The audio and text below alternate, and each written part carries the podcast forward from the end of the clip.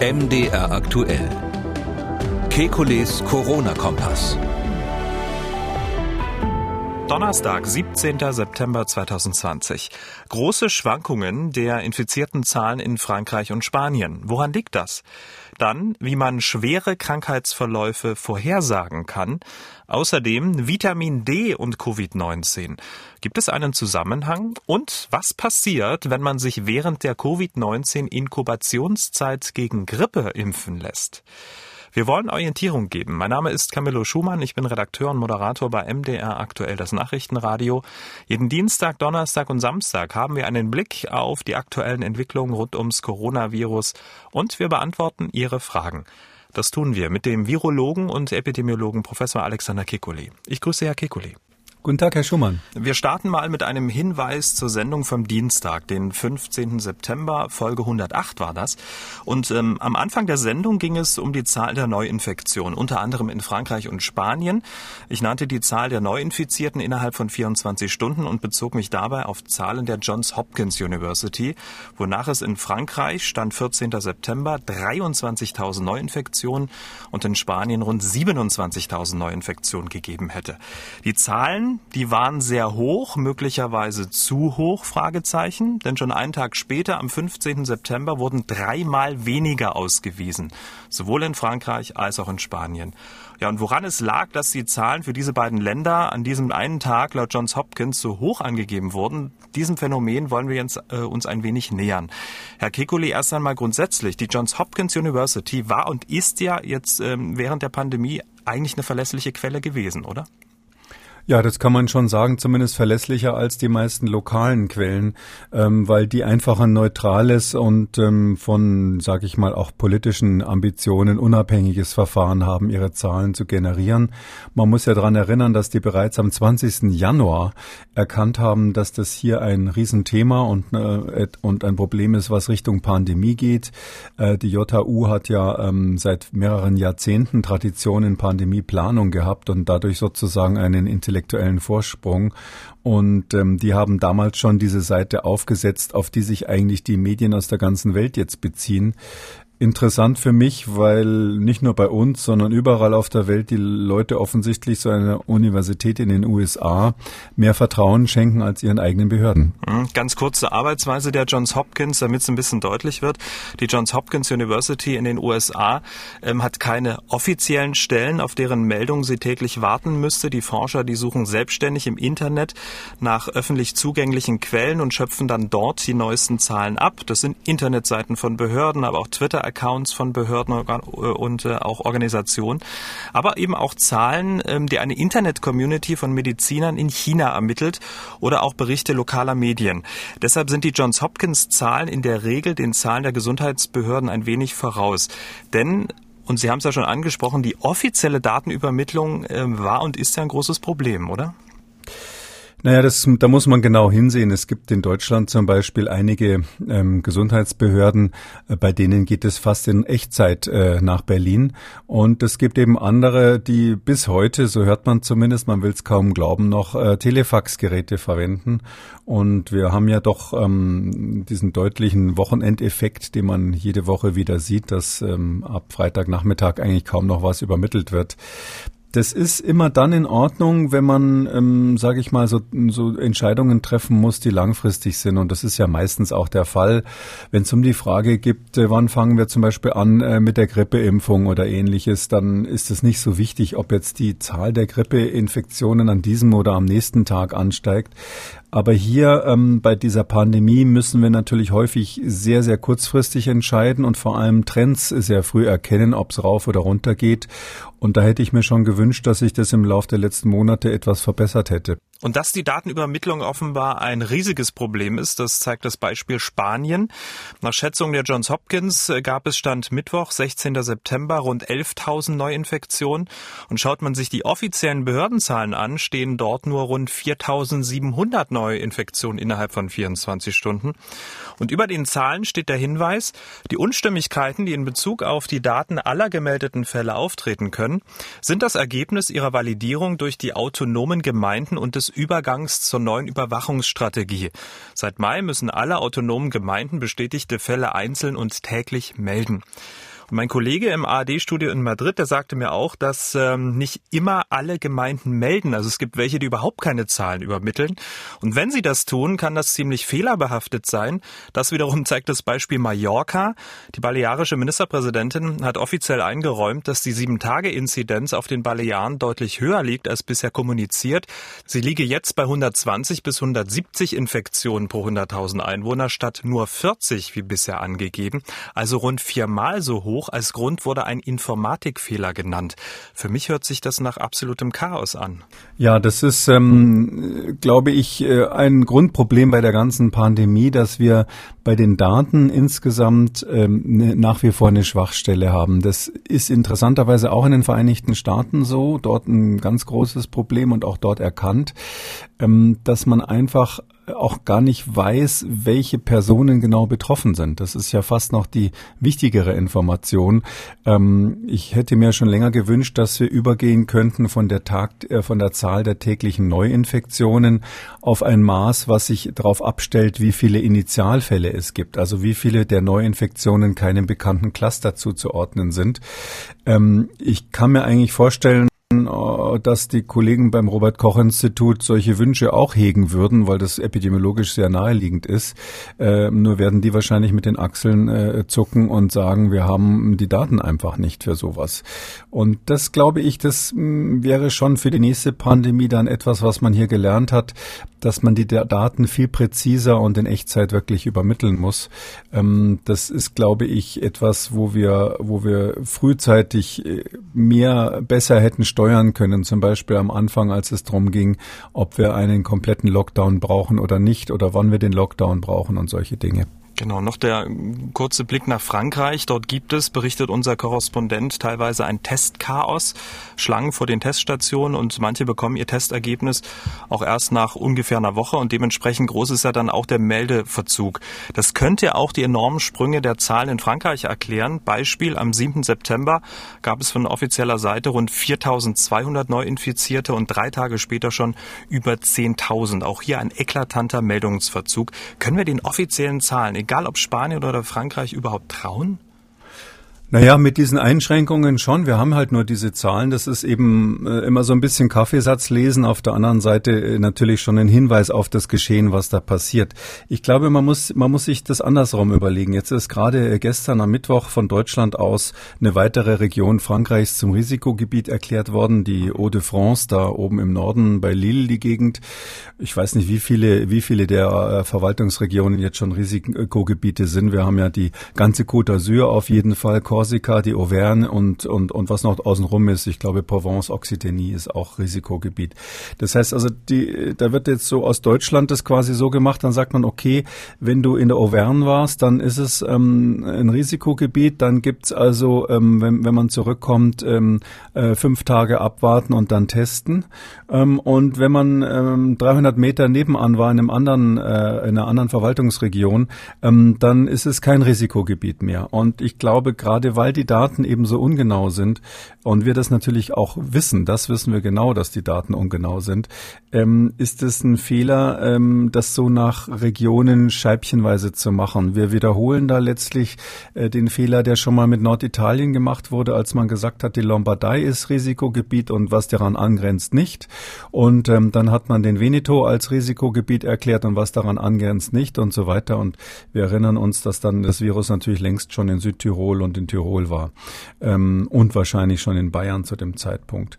Und ich glaube, da muss man eher einen unscharfen Blick auf die Landkarte werfen und sagen, wir haben in Frankreich so viele Risikogebiete in, in, äh, von den, von den ähm, 13 Verwaltungsregionen, die also auf dem Festland sind. Ein, ich weiß nicht wie viele, aber ein Großteil auf jeden Fall auch aus französischer Sicht schon in der Warnstufe. Äh, das heißt für mich, wer aus Frankreich zurückkommt, wenn man das ernst nimmt, müsste eigentlich in Quarantäne gehen äh, für fünf Tage. Das wiederum hätte politisch wahnsinnigen Sprengstoff, weil es ja Pendler gibt an der Grenze. Und deshalb ist natürlich die Region direkt an der deutschen Grenze, natürlich jetzt in Anführungszeichen, kein Risikogebiet, weil sonst gäbe es ein Riesenproblem, ähm, den ganzen Pendlern zu sagen, eure äh, Sonderregelung, die wir für euch erlassen haben, dass ihr für euch die ganze Quarantäne nicht gilt, ähm, die, die müssen wir jetzt kippen. Also ich habe schon deutlich den Eindruck, gerade wenn man jetzt diese Pendler mit dem Auge hat, dass da politisch politische Faktoren eine Rolle spielen. Genau, Sie haben gesagt, ähm, dass ja die, ähm, dass Frankreich oder beziehungsweise dass Deutschland mehrere Regionen jetzt von Frankreich die Reisewarnung ausgeweitet hat. Gleiches gilt für die Regionen Öst oder einige Regionen in Österreich, Ungarn, Kroatien. Es wird für Reisen nach Prag gewarnt. Äh, Reisewarnung gibt es auch für Regionen in den Niederlanden und ähm, der Schweiz. Bleiben Sie bei Ihrer Einschätzung, das Virus in Europa ist außer Kontrolle? Das eine ist die Frage, wie wie breitet sich das Virus selbst aus? Also nicht die Sterbefälle, nicht die schweren Erkrankungen, sondern einfach die Verbreitung des Virus. Da glaube ich, dass in vielen Ländern, Deutschland ist da noch nicht dabei, ähm, die Chancen, das wieder einzufangen, extrem gering sind. Also in, für Frankreich sehe ich da für die nächsten Wochen und Monate eigentlich keine Chance. Die haben in Frankreich im Moment so viele ähm, Ausbruchsherde, dass die mit der Nachverfolgung de facto nicht mehr nachkommen. Das heißt, wir werden jetzt eine Zunahme der Fälle haben in Europa in vielen Ländern. Die äh, entscheidende Frage ist jetzt, zieht dann die Zahl der Schwerkranken und die Zahl der Sterbefälle auch mit an? Das ist noch nicht ganz klar. Also in Frankreich sieht es nicht so gut aus. Die hatten jetzt in den letzten 24 Stunden 100 weitere Patienten, die an die Beatmung mussten. Die sind im Moment bei über 500 beatmeten Patienten in Frankreich. Ähm, die haben im Moment 80 Schulen geschlossen, allerdings von über 60.000, die es insgesamt im Land haben. 2100 Klassen habe ich gelesen.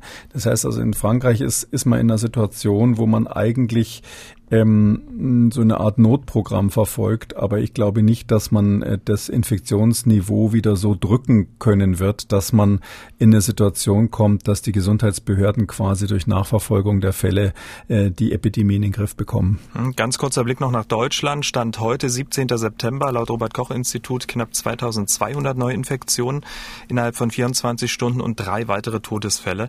Die Lage auf der Intensivstation sehr stabil. Die steigenden Infektionszahlen der letzten Wochen sorgen ähm, bei uns also nicht für eine Zunahme der Hospitalisierung und Todesfälle. Das Virus ist offenbar nicht oder noch nicht in die besonders zu schützenden Bereiche, also Altenheime, Krankenhäuser, Pflegeeinrichtungen vorgedrungen. Also wir haben Glück, oder? Ja, äh, ich würde das noch nicht als Glück bezeichnen. Das ist der berühmte Mann, der aus dem Hochhaus gefallen ist und bei jedem Stock, wo er vorbeifliegt, sagt, bis jetzt ist alles gut gegangen. Ich kann nicht wirklich sagen, ob ähm, jetzt wir in Deutschland in die Situation kommen werden, dass das Virus in die Risikobereiche wieder einbricht, wie es im Frühjahr schon mal war. Ähm, Im Moment sehen die Berichte des Robert Koch Instituts ähm, so aus, als, wir zum, als hätten wir zumindest keine Zunahme von Ausbrüchen in Altersheimen. Und ich hoffe doch sehr, dass die Krankenhäuser inzwischen in der Situation sind, dass wir im Krankenhaus keine Ausbrüche mehr bekommen, obwohl es da bis vor kurzem ja noch Berichte gab. Wenn man sich also da optimistisch bezüglich der Leistungsfähigkeit der äh, Behörden ähm, äh, zeigt, dann kann man sagen, ja, äh, wir haben eine faire Chance, dass die Fälle steigen in Deutschland, aber die schweren Erkrankungen und die Todesfälle nicht proportional dazu ansteigen werden. Andererseits ähm, habe ich natürlich auch gehört, was Herr Lauterbach kürzlich gesagt hat. Ähm, der ist der Meinung, Meinung, dass definitiv die Todesfälle im Herbst jetzt nachziehen werden und dass das wie im Frühjahr eine reine zeitliche ähm, Komponente ist, dass das sozusagen verzögert kommen wird. Ähm, ich bin nicht ganz so pessimistisch, aber man kann es nicht ausschließen. Es hat keinen Sinn, da sozusagen Kaffeesatzlesen zu machen. Ähm, was sollte der Gradmesser künftig sein? Die Lage äh, auf der Intensivstation, in den Krankenhäusern oder die Zahl der Neuinfektionen? Naja, am Anfang war ja immer die, die, die Ansage, wenn man uns, wenn wir uns da mal erinnern, ähm, dass man ähm, äh, die Kurve flach machen soll. Flatten the curve hieß das ja immer. Ähm, ich äh, gebe mal so wieder, was da damals so die politische Linie war. Ähm, man hat gelesen von einem ähm, amerikanischen ähm, eigentlich einem, einem Werber dort, einem, einem Manager, der in der Werbebranche arbeitet. Ähm, äh, da hat man gelesen, so ein Schema, ähm, wo es darum ging, die Kurve flach zu machen, flatten the curve, dieses, dieses, dieses Schema und hat das zum politischen Ziel erhoben und gesagt, wir machen die Kurve, Kurve flach damit, die äh, Intensivstationen nicht überlastet sind. Das war ja mal ganz am Anfang die Idee. Da war ja ähm, sozusagen die Ansage, 70 Prozent der Bevölkerung werden sich infizieren müssen und ähm, man wusste nicht genau, wie hoch die Sterblichkeit ist, aber damals ging man noch von ein bis zwei Prozent aus. Ähm, und dann hat man gesagt, gut, wenn schon so viele Leute sterben oder wenn so viele schwer krank werden, dann wollen wir das über einen längeren Zeitraum verteilen, damit ähm, die wenigstens dann optimal behandelt werden können und wenn nicht wie in Italien dazu kommen, Triage zu machen, also, also Leute nicht mehr behandeln zu können. Ähm, da sind wir ja völlig von weg. Da sind wir ja Lichtjahre von entfernt. Ähm, war sicherlich auch nicht die beste Strategie damals. Und jetzt ist es so, dass wir eigentlich so weit überhaupt nicht kommen wollen. Wir wollen ja, hat Herr Lauterbach vollkommen recht, wir wollen nicht abwarten, bis die Krankenhäuser wieder voll werden, wie wir es in Südfrankreich im Moment ja auch sehen, äh, sondern wir wollen lange, lange vorher schon ähm, äh, an dem Profil der Infizierten vorhersagen, wie unser Risiko ist. Sofern wir Menschen haben, die unter 40 sind, in der Regel infiziert sind, ähm, die es vielleicht auch ein bisschen haben drauf ankommen, kommen lassen, ist es zwar epidemiologisch riskant, weil die andere anstecken, ist es aber bezüglich der Überlastung der Intensivstationen kein Thema. Da werden zwar manche krank, klar, ähm, auch nicht, auch nicht so selten, wie man vielleicht glaubt, manche sterben auch, aber das wird unsere Intensivstationen nicht überlasten. Die werden dann überlastet, wenn es wieder in die Alten rein, äh, einbricht und in besondere Risikopopulationen. Menschen über 65, vielleicht 70 sind extrem gefährdet, auch in Deutschland. Und Menschen mit bestimmten Risikofaktoren, also die Blutgerinnungsstörungen, Essstörungen zum Beispiel haben, die stark übergewichtig sind. Ähm, und dass, wenn die Leute, die diese Risikogruppen sind, das wissen und sich vernünftig verhalten und auch die, die Kontakte zu den anderen, die möglicherweise weiter Party machen wollen und nicht zu belehren sind, wenn sie die Kontakte zu denen nicht unbedingt reduzieren, aber eben sicher gestalten. Das heißt also mit Mundschutz und Abstand und so weiter. Ähm, ich glaube, dann können wir tatsächlich eine relativ hohe Infektionszahl in Deutschland verkraften, weil das dann eben Infektionen von Menschen sind, die normalerweise wenig Symptome haben. Das ist der Schutz der Risikogruppen. Das ist jetzt das ganz Entscheidende. Und dafür müssen wir wirklich alles aufbieten. Und dazu gehört eben nicht nur, dass man das Personal in solchen Heimen wirklich konsequent überwacht und dafür sorgt, dass die keine Infektionen da einschleppen können, sondern auch, dass man verhindert, dass sowas in Familien passiert. Und da ist eben jetzt die Frage, wie wird es in den Schulen, in den Kindergärten sein? Wie werden die jungen Menschen, wie oft werden die krank werden? Und was passiert, wenn die Kontakt mit den Alten haben? Hm, weil Sie ähm, das Thema Risikogruppen jetzt nochmal angesprochen haben. Ähm, ja, wenn man sich so die Volkskrankheiten anschaut, hat, gehört ja jeder in irgendeiner Form zu einer Risikogruppe. Sollte man diese Risikogruppen nochmal ausdifferenzieren und da nochmal Genauigkeit walten lassen?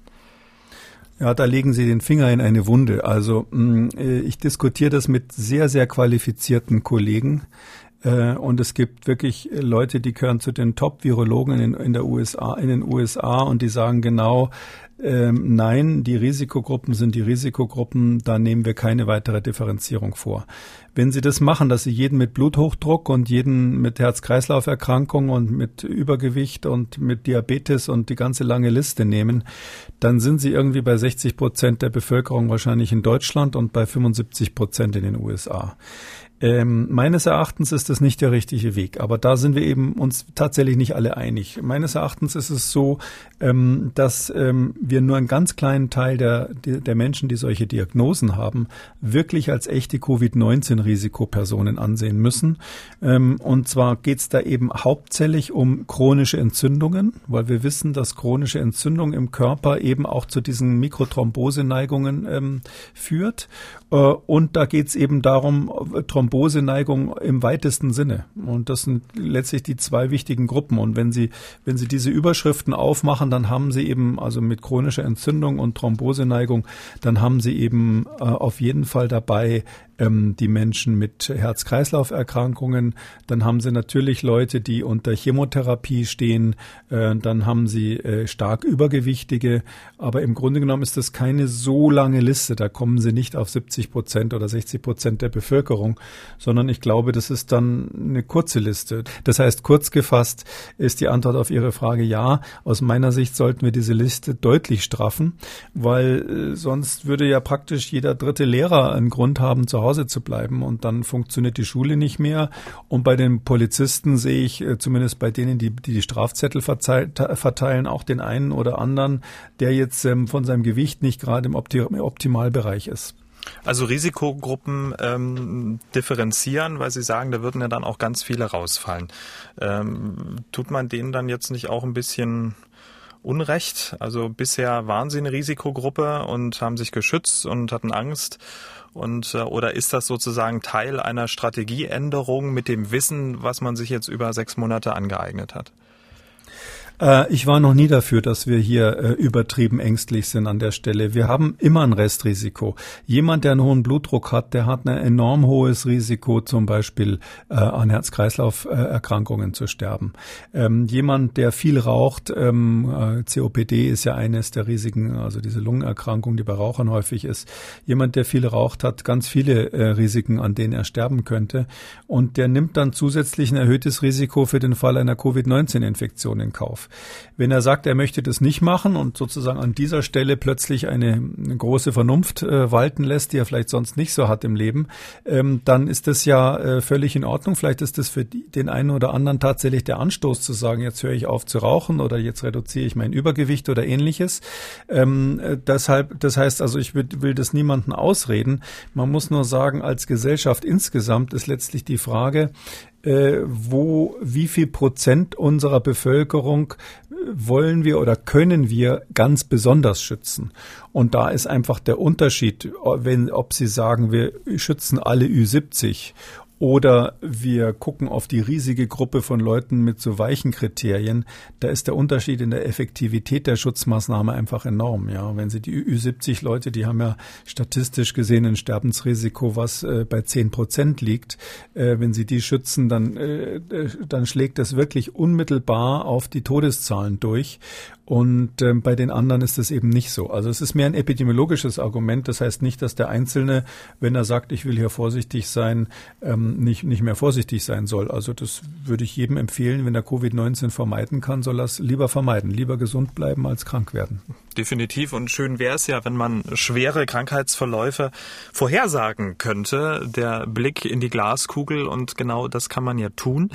Wissenschaftler der Yale University, also einer der renommiertesten Universitäten der Welt, die haben jetzt ein Verfahren entwickelt, wie man quasi von verschiedenen Komponenten ausrechnen kann, ob jemand schwer an Covid-19 erkranken wird oder eben nicht. Und bevor wir zum Ergebnis kommen, ähm, ist ja das Verfahren, wie das rausgefunden wurde, sehr spannend. ja, die, die Leute an Yale, die lieben irgendwie Computer und Statistik und sowas. Die sind ja auch in der Wirtschaftsmathematik ziemlich gut. Ähm, das Verfahren, wie die das rausgefunden haben, ja, also die haben jetzt gesagt, also wir wissen jetzt nicht, welche Kriterien ähm, dem Intensivmediziner oder dem Arzt sagen können, ob jemand später auf die Intensivstation kommt oder nicht. Also haben sie da über 3000 Covid-19 positive Patienten genommen. Das ist eine große Zahl. Die hatten sie da mal schnell im Krankenhaus zur Verfügung und haben die gesamten Labordaten von denen durch den Computer laufen lassen und den Computer letztlich die Frage gestellt in so einem selbstlernenden System, ähm, was erkennst du an diesen Labordaten? Woran kannst du erkennen, dass jemand später auf der Intensivstation landet? Und zwar haben sie die Labordaten vom Aufnahmetag genommen und dann verglichen damit, wer nach sieben Tagen auf der Intensiv war. Also bei der Aufnahme waren die aber alle gleich krank oder gleich gesund. Da war nicht zu erkennen, wer später sich mhm. stark verschlechtert. Wie genau funktioniert denn dieses Programm? Also wie ist man denn auf diese vier Werte gekommen? Na, das ist ein, das ist ein Verfahren, das ist ganz lustig. Das heißt Random Forest, also der zufällige Wald. Und dieses Random Forest Learning, das ist jetzt total in, eben in der Wirtschaftsmathematik insbesondere. Darum habe ich den Verdacht, dass die in Yale da doch ein bisschen über den Zaun geguckt haben bei ihren Kollegen. Ähm, da, da macht man letztlich Folgendes. Also, äh, normalerweise, wenn Sie was entscheiden wollen in Ihrem Leben, dann haben Sie einen Entscheidungsbaum, würde ein Mathematiker sagen. Ähm, zum Beispiel, wenn Sie sich, äh, ein Mädchen sich die Frage stellt, soll ich heute auf die Party gehen, ähm, dann ist, äh, dann spielt es vielleicht eine Rolle, dass morgen keine Schule ist. Und wenn keine Schule ist, geht sie hin, dann ist die Antwort ja. Und wenn Schule ist, ist vielleicht die Antwort nein. Sowas ist eine Entscheidung. Dann kommt als nächstes in dem Baum, der nächste Ast ist, ziehe ich jetzt mein hübsches Kleid an. Ähm, die Gastgeberin hat auch ein hübsches Kleid an, also ja ähm, ups, der Papa von der Gastgeberin ist aber auch da und der ist ziemlich streng und spießig, also lieber doch nicht. So gibt's also Entscheidungsbäume, die wir ständig machen, ähm, ja, die auf Ja und Nein laufen. Und wenn man ganz viele solche Entscheidungsbäume zusammenstellen würde, dann wäre das ja ein Wald rein theoretisch. Und äh, was die Mathematiker machen, ist, dass sie quasi so einen ganzen Wald von Entscheidungsbäumen simulieren im Computer Und jeder einzelne Baum läuft mit einer gewissen Wahrscheinlichkeit durch. Und das Interessante ist, wenn man ganz viele Parallelentscheidungen laufen lässt, dann gibt es so eine Art Schwarmintelligenz, dass tatsächlich dann, das kann ja der Computer Tausende, Zehntausende, Millionen zugleich laufen lassen, dass dann so eine Art Mehrheitsentscheidung dabei rauskommt, die eine hohe Wahrscheinlichkeit dafür hat, richtig zu, zu sein. Also so ähnlich, als wenn das äh, Mädchen, bevor es auf die Party geht, alle ihre Freundinnen anrufen würde. Jeder sagt was und am Schluss macht sie das, was die meisten empfehlen. Dann hat sie eine bessere Entscheidung getroffen, als wenn sie es nur ganz alleine macht. Oder wenn man, gibt ja diese berühmten Sachen bei Schwarmintelligenz, man lässt 100 Leute schätzen, wie viele Bonbons in einer Glaskugel drinnen sind. Und erstaunlicherweise ist der, der Wert, den die dann rauskriegen, relativ nah am wahren Wert, mhm. weil sich äh, mathematisch gesehen diejenigen, die Fehler machen, die werden immer geschützt durch die Mehrheit, die den Fehler nicht gemacht hat. Also so mit diesem Verfahren der Entscheidungsbäume, darum heißt es eben dann Random Forest, der zufällige Wald, haben die das gemacht und haben eben angeschaut, welche Faktoren im Blut könnten eine Rolle spielen. Und da sind sozusagen, haben sich unten diese vier Faktoren rausgemändelt. Und ähm, wenn ich jetzt als Junge zur Party gehe, stellt sich eigentlich nur eine Frage, ähm, habe ich eine saubere Hose? Genau, habe ich keine saubere, aber das ist genau das Gleiche. Habe ich keine saubere Hose, äh, will ich eigentlich nicht hingehen? Rufen Sie Ihre Freunde an, die haben auch alle schmutzige Hosen, können Sie vielleicht doch hingehen. Um nicht die Hörer dieses Podcasts unnötig auf die Folter zu spannen, ähm, was ist das Ergebnis? Auf welchen Wert ähm, sollte man achten? Na, das ist äh, tatsächlich so, dass das niemand selber mal schnell bestimmen kann. Aber es gibt vier Werte, die eine Rolle spielen dabei. Ähm, und zwar das eine ist das Resistin, das zweite ist Interleukin 8, das dritte ist der GCSF, das ist der Granulozyten-stimulierende Faktor und Lipokalin 2. Also das sind vier, äh, vier Blutwerte, sagen wir mal. Und diese vier Blutwerte, da haben die eben gesagt, wenn die im Konzert auftreten, dann ist es ein ganz klares Zeichen dafür, dass jemand ähm, später intensivpflichtig wird als Covid-Patient. Und das Interessante ist, das sind die Parameter, an denen man erkennen kann, dass sich eine bestimmte Gruppe von weißen Blutzellen aktiviert hat. Die sogenannten neutrophilen Granulozyten. Das ist ein Teil der weißen Blutzellen, sind eigentlich die meisten von den weißen Blutzellen sind neutrophile Granulozyten. Und wenn die überaktiviert sind, schon beim Anfang bei der Aufnahme im Krankenhaus, dann ist die Chance, dass der Patient später einen schweren Verlauf nimmt, hoch. Also die Intensivmediziner oder die Krankenhäuser sollten jetzt ganz gezielt auf die weißen Blutkörperchen schauen. Ja, auf die weißen Blutkörperchen hat man schon immer geschaut, aber jetzt gibt es eben bestimmte Faktoren im Blut, die man messen kann, um zu sehen, ob die ganz frühzeitig schon überaktiviert sind.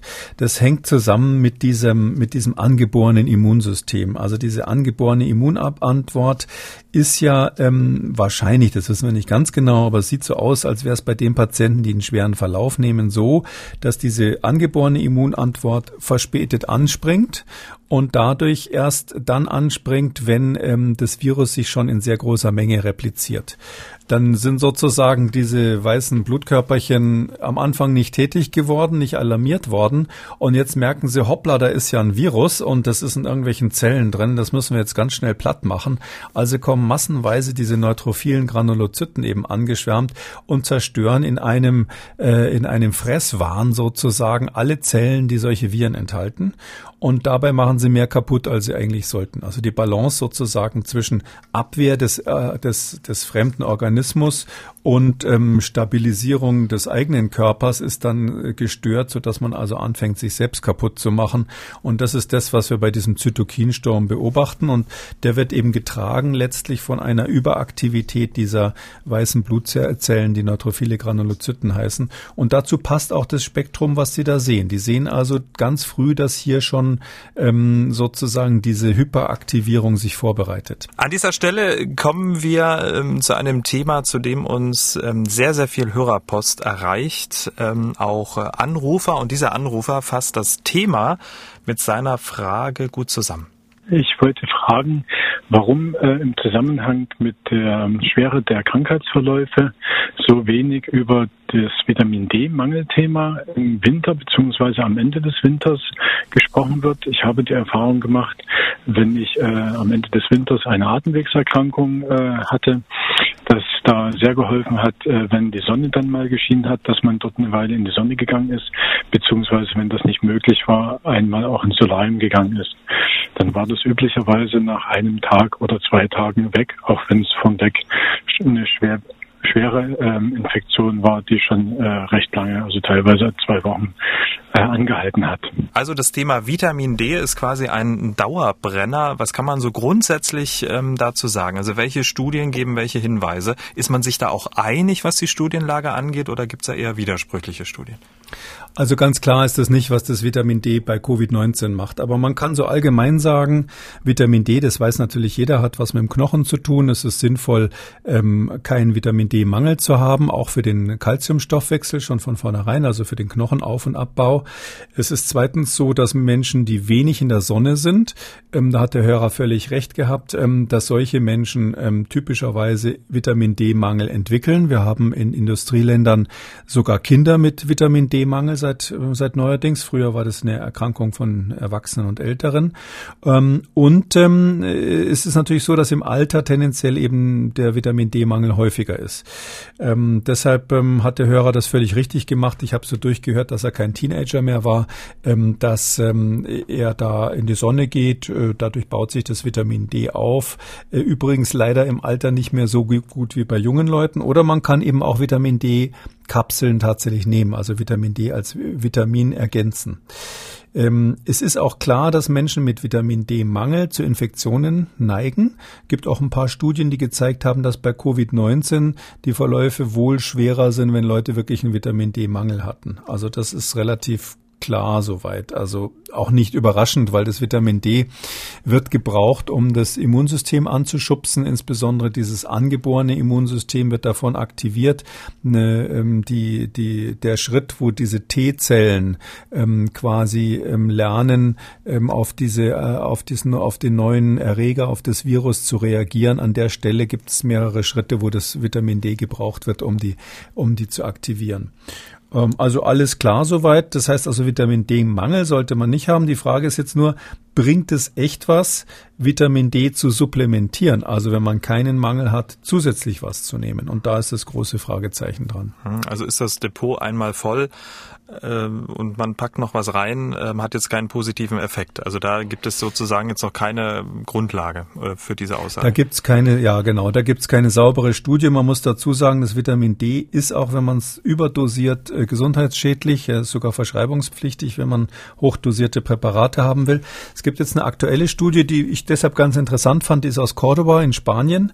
Ähm, äh, und ähm, dort ähm, haben die eine kleine Gruppe, 76 Personen, sich angeschaut und haben die einfach mal ähm, mit Vitamin D pauschal therapiert, haben zusätzlich zur normalen Therapie, die sie dort gemacht haben, Vitamin D gegeben.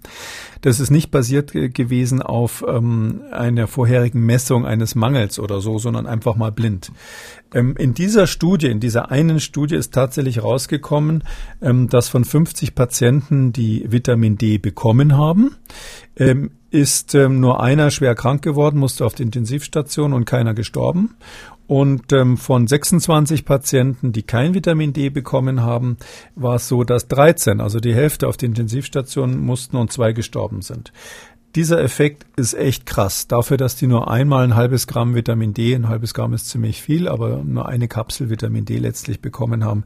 Das ist ein, das ist doch ein sehr, sehr starker Effekt. Einer aus 50 versus 13 aus 26, das sind ja 25 Prozent. Deshalb äh, bei so ganz extremen Ergebnissen bin ich immer höchst skeptisch, weil äh, das dann wäre ja Vitamin D ein Wundermittel.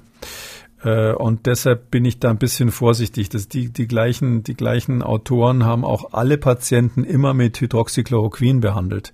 Das äh, Donald Trump-Mittel, von dem wir definitiv wissen, dass es nicht funktioniert. Das heißt, offensichtlich ähm, sind die therapeutisch jetzt nicht, zumindest zu dem Zeitpunkt, wo sie die Studie gemacht haben, nicht auf der Höhe der Zeit gewesen. Ähm, man muss das jetzt mal abwarten. Also wir haben jetzt eine so eine Studie, die wird natürlich auch viel diskutiert von Leuten, die Vitamine verkaufen wollen. Ähm, muss man mal weitersehen, ob das was bringt. Aber man kann vielleicht zu pauschal sagen, zu Corona-Zeiten sollte man auf jeden Fall vermeiden, dass man einen Vitamin D-Mangel hat. An dieser Stelle kommen wir zu den Hörerfragen vertiefend. Diese Dame macht sich Sorgen um Covid-19-Patienten, die beatmet werden müssen. Wenn ein Patient doch einen schweren Covid-19-Verlauf hat und doch beatmet werden muss, äh, muss er ja sowieso meistens äh, länger an der Beatmung bleiben. Wie kann man jetzt vermeiden, zum Beispiel als Angehöriger, dass der Patient länger als nötig beatmet äh, wird, weil man ja oft auch schon gehört hat, dass Krankenhäuser aus ihrem ökonomischen Vorteil heraus sowieso Patienten länger an der Beatmung halten, als es eigentlich nötig wäre. Also Stichwort Fallpauschale, DRGs und so weiter. Ähm, also ich habe das noch nicht gehört. Das, die Fallpauschale funktioniert ja so, ähm, der Patient hat Covid-19, dafür gibt's den Betrag XY. Wenn er auf die Intensivstation musste, gibt's nochmal das und das obendrauf. Ob der jetzt einen Tag länger oder kürzer dort war, macht eben gerade keinen Unterschied mehr. Also früher wurde da immer so alles schön einzeln abgerechnet, jeder einzelne Tag und vielleicht äh, äh jedes Gerät und, und so weiter. Aber jetzt ist es so, dass es eben eine Pauschale gibt, sodass die Krankenhäuser eher die Tendenz haben, die Leute so früh wie möglich äh, wieder zu, loszuwerden, weil sie dann den nächsten Patienten haben und für den können sie ja wieder neu abrechnen. Ähm, bei der Beatmung ist es auch so, das ist echt mühsam fürs Personal. Also so ein beatmeter Patient, das ist ja nicht so, dass man da die Maschine einschaltet und dann äh, zum Fernseher rübergeht, äh, sondern da ist man echt mit beschäftigt, äh, immer dafür zu sorgen, dass er den richtigen Sauerstoffdruck hat, dass er nicht zu viel, zu wenig kriegt, dann äh, ist der Kreislauf zwischendurch gefährdet und so weiter. Und er sagt einem ja auch nicht, was, was ihm wehtut, weil er eben nicht sprechen kann. Die sind normalerweise dann in so einem künstlichen Schlaf. Das heißt also, ich kenne keinen Intensivmediziner und ich kenne eine ganze Reihe. Ich war ja früher Notarzt. Ich kenne keinen Intensivmediziner, der freiwillig so einen beatmeten Patienten auch nur einen Tag länger an der Maschine hängt, als es unbedingt nötig ist. Dieser Hausarzt hat angerufen und eine praktische Frage für seinen Praxisalltag. Ab September werden wir wieder umfangreich gegen Grippe impfen. Welches Risiko würde entstehen, wenn eine Grippeimpfung in die symptomlose Inkubationszeit einer Covid-19-Infektion fallen würde? Vielen Dank. Tja, eine Frage aus dem Praxisalltag eines Hausarztes. Mhm. Also ich würde davon ausgehen, dass kein Risiko besteht. Es ist so, dass der Grippeimpfstoff, den wir verwenden, natürlich ein Totimpfstoff ist. Der macht ja keine Virusinfektion und ist einer der wirklich seit Jahrzehnten am besten erprobten Impfstoffe, die wir überhaupt haben, mit den niedrigsten Nebenwirkungen, äh, die wir überhaupt kennen bei Impfstoffen. Ähm, und deshalb würde ich sagen, das müsste wirklich mit dem Teufel zugehen, wenn da irgendwas völlig Unerwartetes passiert bei einer Infektion mit Covid-19. Was man aber ganz sicher sagen kann, ist, dass eine Doppelinfektion Infektion von einem echten Influenza-Virus mit einem SARS-CoV-2, das wäre auf jeden Fall eine Situation, wo der Patient in Lebensgefahr kommen kann. Ähm, deshalb ist es für diejenigen, die sich impfen lassen wollen, sinnvoll, das zu machen und zwar möglichst bald.